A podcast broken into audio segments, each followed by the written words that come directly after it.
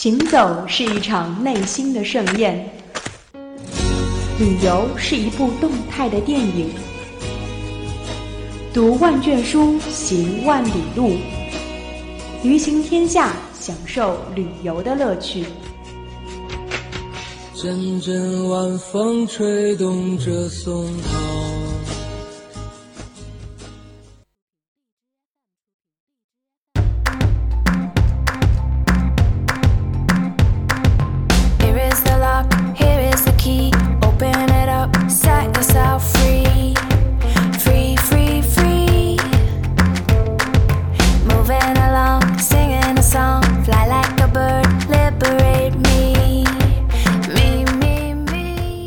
各位听众，欢迎收听 FM 九十五点二浙江师范大学校园之声，这里是旅行天下，我是图一。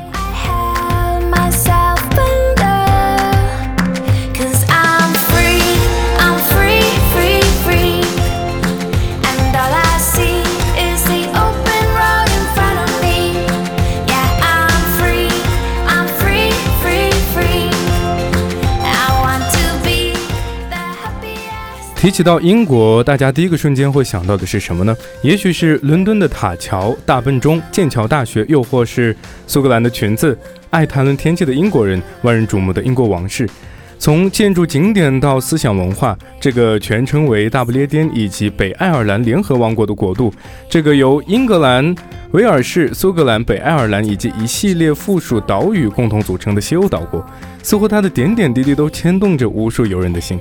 今天做客节目的嘉宾就去到了其中的大不列颠岛啊，开启了他的游学故事，踏上了一片未知的土地，认识很多多国的小伙伴，在文化的碰撞下，以另一种视角亲近英国这个国家。那么本期的旅行天下，就让我们跟随嘉宾的脚步，登上大不列颠岛，倾听他的游学故事。那么今天也是非常有幸，请进了来自文传学院的孔小瑞同学。那接下来让孔小瑞做一个简短的自我介绍。大家好，我是来自文传学院广告学一六一班的孔小瑞。嗯，小瑞你好，非常感谢你做客本期的旅行天下啊。那么以上跟嘉宾认识了之后呢，在一段音乐之后，让我们正式进入今天的旅行天下。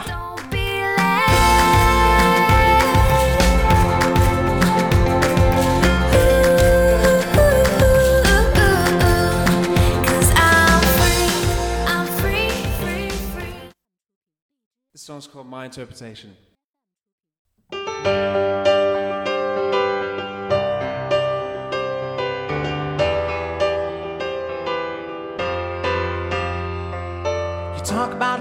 Talk about death and everything in between like nothing. And words are easy. You talk about me and talk about you and everything I do like it's something that needs repeating. I don't need an alibi or for you to realize the things we left unsaid are only taking space up in our heads. 好了，那我们现在正式进入到今天的旅行天下的节目内容当中。那么我想问一下小瑞的是，是怎么样的一个机会让你去到了英国进行了游学呢？呃，其实原因很简单，因为我自己本身读的就是中外合作办学的专业，所以以后也肯定是有机会去到别的国家留学的。嗯。之前也是一次很偶然的机会，我就是走在信源主干道上，就看到我们学校留学服务中心的这样一个呃游学活动。就是当时有三个选择，一个是去澳大利亚，一个是在英国，还有一个是去到美国。呃，因为觉得自己暑假也比较长嘛，然后想有一点出去看的机会，所以在这三个国家的抉择之下，我还是选择了英国。嗯，那是什么样的一个原因让你选择了英国呢？呃，首先的话，我觉得英国的话，它历史比较悠久，历史悠久。而且美国的话，它其实地域比较大，我不太喜欢那种走马观花的旅行，因为美国的话，可能每天就只是要要走一两个州这样子。但是我更喜欢英国这样节奏比较慢的呃比较慢一点的城市。嗯，那到了英国之后，你的行程大概是怎么安排的呀？呃，我们是七月二十三号在浦东飞的英国嘛，嗯，呃，一共是十五天的时间。前一周的话是围绕围绕着整个呃英国走了一圈，然后后一周的话是在呃伦敦大学交流学习。交流学习。那比起这两周，你更喜欢哪一周的体验呢？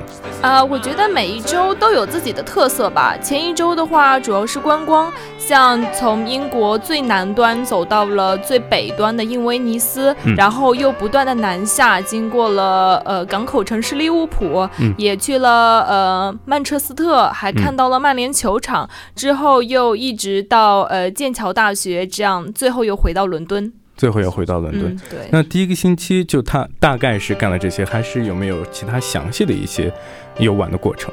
有，我们基本上是每隔一两天就会换一个城市，基本上前一周每一天都在路上。而且其实英国它很小，所以我们全程都是巴士的呃方式，呃，我们就是一直往上开，开到了最我印象最深的是印威尼斯这个城市，嗯，因为它纬度很高，然后那时候又是夏天，我记得它这个城市我是没有看到过它天黑的时候，嗯，那一天我是晚上十一点钟睡。下，然后天还是亮的，嗯，完全没有黑。第二天早上八点钟起来，天依旧是亮的。那你在那里是不是还有一种就是要倒时差这样的一个状态？对，而且那还是前几天，就有一种每天都过得很迷离的生活状态，就觉得，嗯。就是每天都过得很心酸，这样，但是还是觉得就是在国外嘛，但是还是能看到很多呃不同的东西，自己的心情还是有很很很好奇的元素在里面的。嗯，是以这种好奇的这种心态去探索未知的一些东西啊。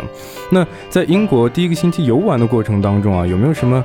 一些让你体会到英国人文文化的一些东西呢，比如说文化元素之类的。嗯，有，特别是我觉得，呃，在呃伦敦还不是很明显，因为它是大城市嘛，外来人口也比较多。我是直到去到苏格兰这样的地方，我才是感受到了当地人民的那种生活习惯啊，那种很热情的感觉。包括英国男人都特别绅士，他们会强呃在各种公共场合强调 lady first，所以在不管你是坐电梯还是进出门。都有男士会主动的问，呃，帮你拉开门，然后会让女士先走。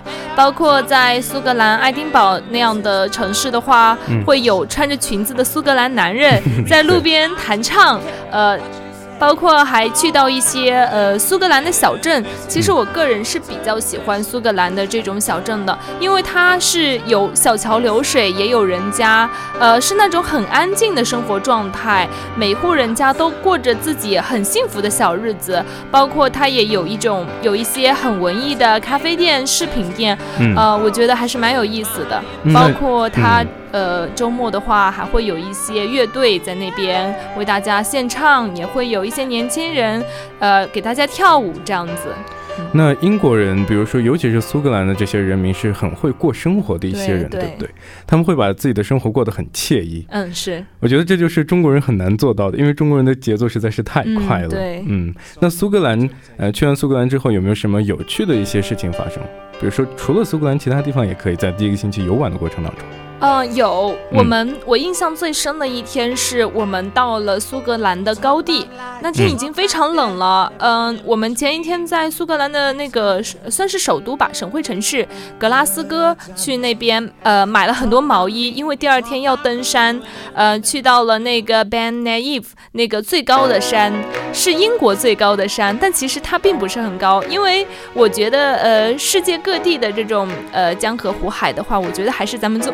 还是咱们中国的最好。对，嗯，但是那一天爬山的经历，我真的印象非常深刻。下了非常大的雨，就是我们一下车全身湿透的那一种，但是还是坚持的去爬那个山。嗯嗯，然后路上都是坑坑洼洼的水坑。踩一脚都会溅起来，呃，但是风光还是很可以的，又撑着伞，风又很大，整个人都是很迷离，但是有一种信念说让你坚持下去。嗯，包括周围他还会有一些德国、法国的人过来，因为是在两国交界处嘛，会在那边爬山，然后有一些专业的驴友，他们会帮助我们，呃，就搀扶一把呀，或者说是下来的人会告诉我们这些上去的人说，前面有一道坎，前面有一条河。河，呃，前面有一个淤泥，大家要小心之类的感觉，还是在异国他乡感受到了这种温暖吧。嗯，其实这一个非常小的一个提示啊，也是会让身在他乡的你感到很温暖的这样的一个过程啊。那我们可以了解到，在我之前的一些介绍语中，也可以了解到，其实英国的建筑跟其他国家还是有一些区别的。比如说，英国最常见的是一些城堡类型的一些建筑，对不对？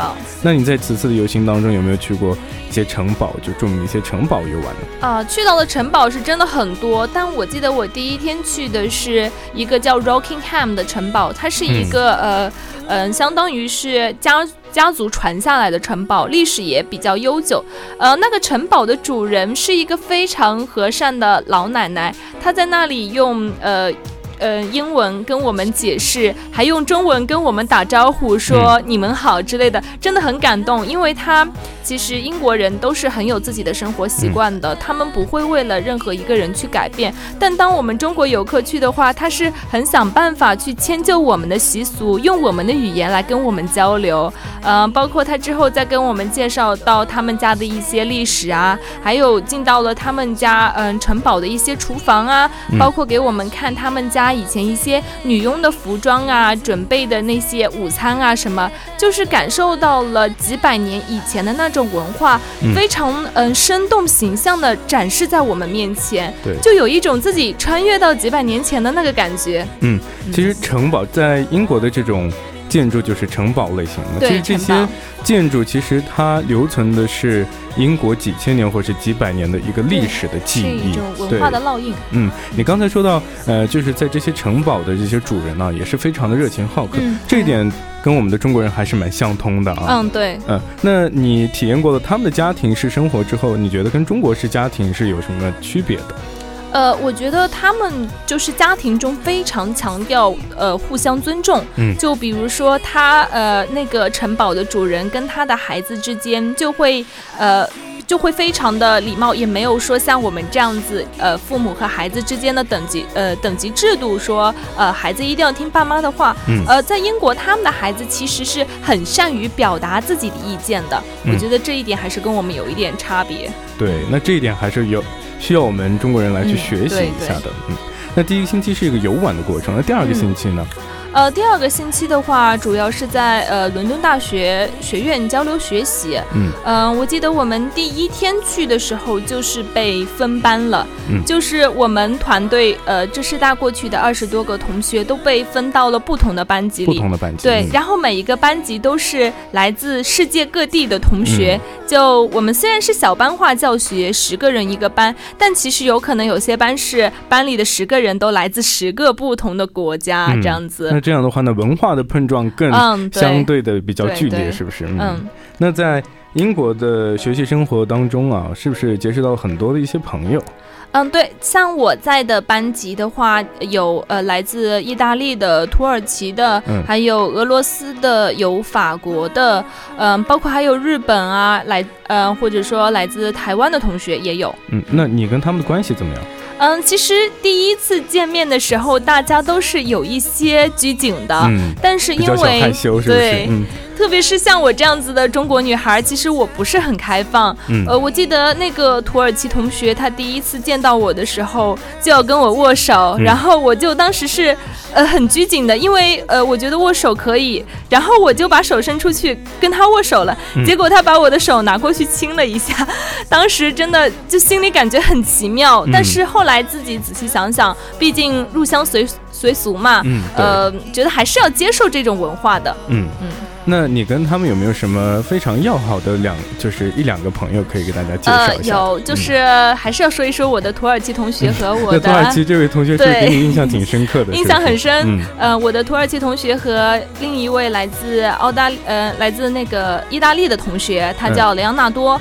嗯，他们的话其实是在伦敦大学学院跟我关系最好的几位同学。嗯，呃，记得在我们在那边的第三天的时候，呃，当天我跟他说。邀请他到我们的公寓来吃饭，嗯，我说我要我们几个中国女孩要给他们做一顿中国菜给他吃，他当时很惊讶又很兴奋，他说他从来没有吃过中国菜，确实也很想呃感受一下中国菜是什么样的感觉。呃，那天五点钟下课，我们急急忙忙的去了附近超市，买了鸡蛋啊、番茄啊、呃黄瓜啊之类的一些自己要下厨对是一些材料，准备到厨房里面去下厨。因为我们的公寓里面是有大家公共的厨房的嘛。嗯，然后为了保险起见，我记得那天还特地去食堂打包了一些食堂的那个汉堡啊、牛排啊之类的。对，还是不够完美的，是不是？非常的不自信，呃，害怕在自己的国际朋友面前丢脸。对，但但是那天确实是我们几个女孩，呃，平常都是家里确实有一点娇生惯养，衣来伸手饭来张口的这样子，嗯，从来没有下过厨，但是还是。大家都是凭着感觉来吧，可以说，是不是？对，呃，但是材料还都是齐的。我记得那天做了一个番茄炒蛋，嗯，然后做了水煮白菜，还做了嗯青椒炒虾仁。家常菜啊，对家常菜，但我觉得在他们眼里应该还是蛮丰盛的了。对，呃，还做了呃康师傅的泡面，这是我们对，我们从中国带过去的，对，嗯，很有特色。那天他，我记得呃番茄炒蛋真的是一大碗，那个土耳其朋友后来都吃完了，他还把番茄炒蛋拌到康师傅的泡面里面去。吃完了之后，他跟我说，他说。他从来没有吃过这么好吃的食物，他没有想到中国的料理可以做到这样精致。他用“精致”这个词汇来描述第一次下厨的我，我当时真的非常非常的 心虚，但也很感动。其实，因为觉得自己呃，不仅是在外面结识了一堆朋友，还把自己家乡的美食啊，把自己家乡的文化带到了国外。然后，特别是嗯，离家几万里。以外，在那里感受到了这种国际朋友之间的友情和温存，我觉得那一天我真的非常的感动。嗯，对，没错。对，其实你们做一些家常菜，其实第一次下厨对自己也是一个突破啊。对。那其实你们代表的是一个中国的形象，嗯，也代表的是中国的一个饮食文化。对。其实外国朋友们喜欢，也代表的，也代也代表着你们那次的。下手还挺成功的啊，我觉得，嗯，其实我们的外国朋友们还是挺友好的，因为他们都是非常喜欢跟中国人来往，因为呃一些中国的文化吧。还有文中国的文化习俗都是比较吸引他们的，是对那个呃，我的那个土耳其的朋友还跟我说，他爸爸曾经在中国香港做过生意，所以对他对中国的文化是有一点了解的。他甚至问我说：“中国的人，呃，中国人是不是都会打武术？” 当时跟他对解释这个问题，解释了很久。他还告诉我自己特别崇拜李小龙这样子，嗯，对 他还是对中国文化蛮感兴趣。去的，呃，之后很感动的一件事情就是，呃，周五那天，呃，也就是说我要回来的前几天，他还特地邀请我到他们的公寓里面去，对他给我们做了他们，他跟那个呃意大利的同学一起做了呃欧洲的菜给我们吃，应该是土耳其和意大利菜的一种交融吧，有礼尚往来的过程，是不是？有披萨什么的，虽然其实挺吃不惯欧洲的食物的，因为我觉得中国人的中国味在国外确实挺难养的。嗯，对，但是很感动，他做的披萨确实也挺好吃的，主要还是有一份心意在里面。嗯，那你觉得他做饭如何？他，嗯，其实我觉得相对于中国料理来说，呃，西方菜它其实没有那么高的技术含量。对，就比如说他们的披萨、汉堡什么，可能都是速成速成的东西，直接放微波炉里转一下这样子，或者说牛排简单的煎一下就可以。嗯。这就是两个国家的一些文化上的差异啊。嗯，那这件事情还是有温暖到你啊。对。那在就是英国游学的这段时间，有没有什么特别让你感觉很温暖，或是又是不可思议的一些事情的发生？啊，不可思议的事情，嗯，就是我在英国认识了我的西班牙小哥哥，你知道吧？嗯，对，我在你的朋友圈里看过。对，嗯嗯。对，其实那天其实蛮偶然的，就是他其实是呃附近呃伦敦政治经济学院的一个学生，嗯，所以他也是暑假志愿者的形式来带我们的 summer school，嗯，所以他们其实是每天这些志愿志愿者轮班去带不同的这个旅旅行团，呃，他们会带我们去看一些伦敦眼啊、大本钟啊、呃国家美术馆啊之类的，呃。景点带我们过去游玩嘛，嗯，呃，那一天就是他带我们是坐船，我们坐呃坐坐船沿着泰晤士河到格林尼治天文台去，嗯，呃，那一天其实第一次见到的时候就觉得很开心，嗯，呃，因为之前带我们的都是女生，突然有一天来了一个男生，包括我们团里面都是一群女生，知识大嘛，嗯嗯，呃，然后大家看到男生就特别激动，嗯。嗯、这个小哥呢长得也蛮英俊的，是这样的，有颜值对，很有颜值，所以当时团内的女生就是一阵骚动，一直在一直在骚动，嗯那你第一眼看上去什么感觉？有我第一眼心动吗？还是看到感觉很一般？就是很开心，嗯。也谈不上心动，就是觉得他、他走过来，迎面走过来就一直朝我们微笑，嗯嗯。就那个微笑定格在我心里，我觉得就是可以融化的那种微笑。哇，嗯，真的很有感染力，嗯。可能是我觉得是这种西方男孩子特有的一种性格，对，一种嗯气质吧。嗯，对，然后那天到格林尼治天文台去，因为大家都很喜欢嘛，所以嗯周围的女生走了很多路都没有落队的，就一直紧紧的跟着。然后我们是几个人在开玩笑还是做游戏吧，大概是之类的，我就紧紧的跟在他后面。嗯。然后他会一直回头跟我交流，给我介绍周围的一些景点啊，啊、嗯。旅行中的注意事项啊，还跟我聊天，跟我说他是西班牙巴塞罗那的，嗯这样子，嗯、聊的还挺多的，挺嗨然后对对对，呃，觉得挺投缘的，就是聊天过程中的这嗯。些机缘巧合。呃，之后他去买票了，在众多女生中，他特地挑我拿了衣服，我当时嗯，就特别紧张，也不知道为什么。然后旁边的女生就真的就是心动的感觉，你知道吗？可能吧，然后嗯旁边的女生就一直觊觎我，嗯他们各种怼我在那边，然后呃，后来他也是参观了整个天文台之后，我们就回来了嘛。路上也还是一直在聊天，嗯就跟我讲他的学校啊、他专业啊、他年龄啊，还知道他好像是九六年的，对比我大一岁这样嗯子。跟我嗯同岁，嗯对，跟你同岁吗？嗯嗯，然后第二天，呃，他对那一天回来的时候，呃，我还问他，我说，呃，明天我们要去剑桥大学，他愿不愿意跟我们一起去？嗯他说，原则上的话，每天是会换人的，但他会尽量的去跟他们协调，说看他能不能过来。哇，其实对自己。就是觉得自己心里有那一种有一种承诺吧，是对，嗯是一种承诺。第二天早上看到一个女生，嗯来带队了，心里还是有点失望的。嗯嗯、觉得可能吧，真的是学校里的规则，他大概不能违背吧。对，嗯嗯，直到上车的前一刻，他是那种拿着衣服背着包冲过来的，然后然后朝我笑了一下，就感觉说呃自己办到了之类的这样的意思，嗯嗯超级温暖。那一刻就觉得，呃，我觉得他真的是不是说随随便便答应你一件事情，他嗯答应你的事情是一定会做到的。嗯嗯，之后到了剑桥大学就突然下雨，那天雨很大，但出门的时候天气很好，就很奇怪，英国的天气它就是这样时不时下雨的。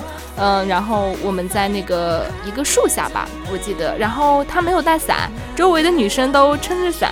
大家就怂恿我说：“你跟他关系这么好，你当然要去给他撑伞啊！”撑个伞是，对，然？后对我就站站在他正对面，是最好的地理位置。怎么说呢？可能是缘分吧。条件便利一些，对近水楼台先得月，我就是跨了一步就过去了。然后他很高兴的问我，他说：“你要跟我 share 一把伞吗？”嗯哦，我说可以。之后我们就一直撑一把伞，我就听到后面的女生各种嫉妒。嗯 但是，嗯，你有看到照片吧？哦那个撑撑伞的，然后他们他们都说。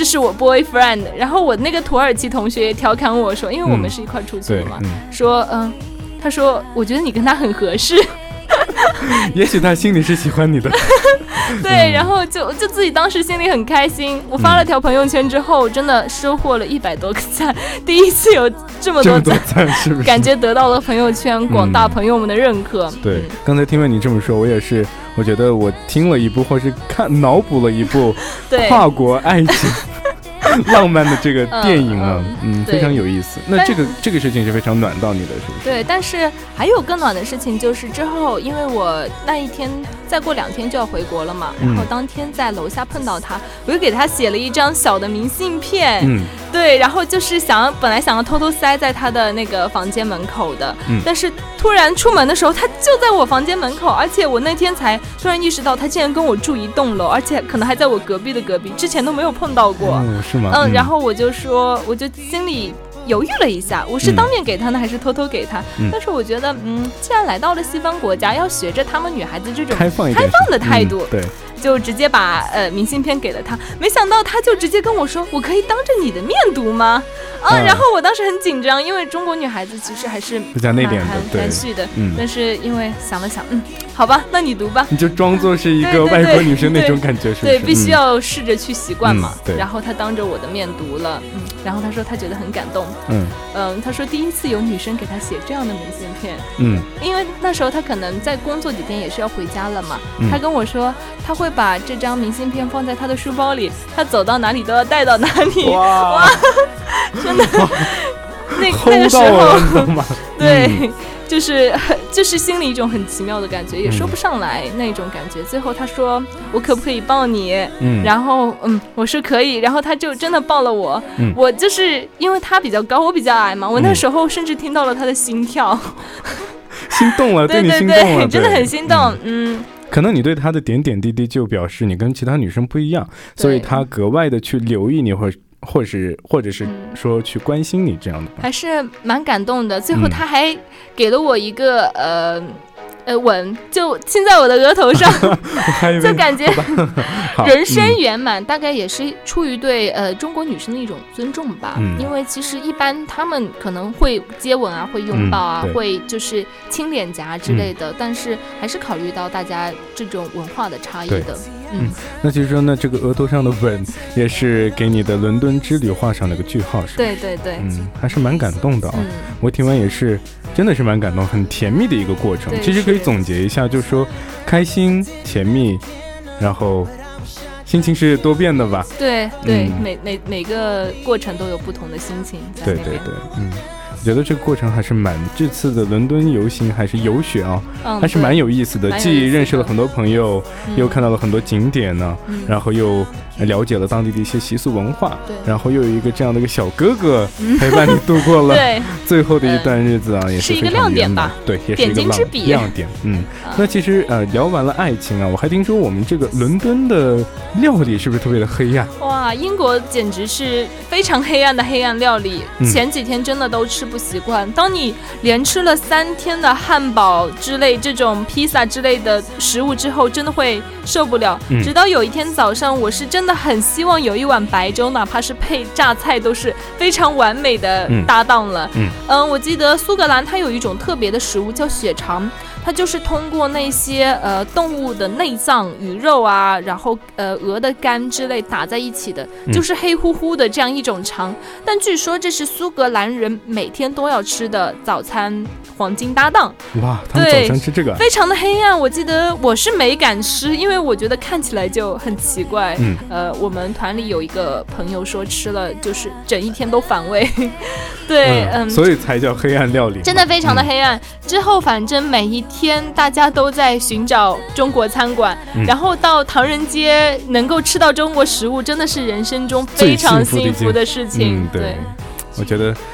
呃，英国的这个虽然说黑暗料理吧，但是可能是当地人们的一种喜爱，也是他们的一种饮食文化。嗯，但是可能我们作为中国人吧，我们本来就是一个世界上对于饮食非常挑的一些，呃呃，就是一个民族吧。所以说，可能对于我们来说，那就算是一个黑暗料理。啊，我到了那边才发现，中国胃确实难养。对，中国胃到哪儿都难养。那聊了这么多呢？在节目的最后，给大家安利一些在英国上的一些游学上的一些事情吧。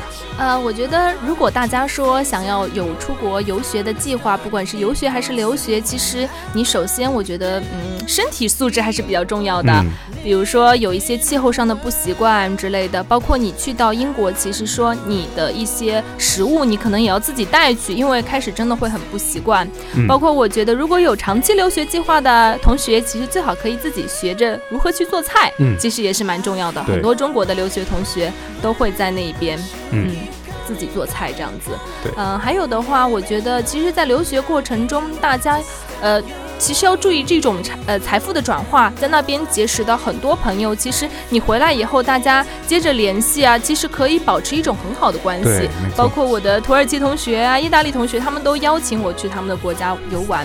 我觉得还是一收获蛮多的。对，嗯，也是认识认识了很多朋友，也是认识了了解了很多文化吧。对，嗯，也是给呃全国全世界介绍了我们中国的一个文化。对，嗯，非常奇妙的一段旅程，也是非常甜蜜的一段旅程啊。对。那今天聊天当中，我觉得你回顾了很多甜蜜的往事，也是变得，你看现在你的脸上满是笑容。对，是对的。也是最后非常感谢，嗯，我们的孔小瑞。做客本期的《旅行天下》。好了，各各位观众朋友们，以上就是本期《旅行天下》的所有内容。那最后，让我们的小瑞跟大家 say goodbye，拜拜。嗯，好了，各位听众朋友们，我们下期跟大家不见不散，拜拜。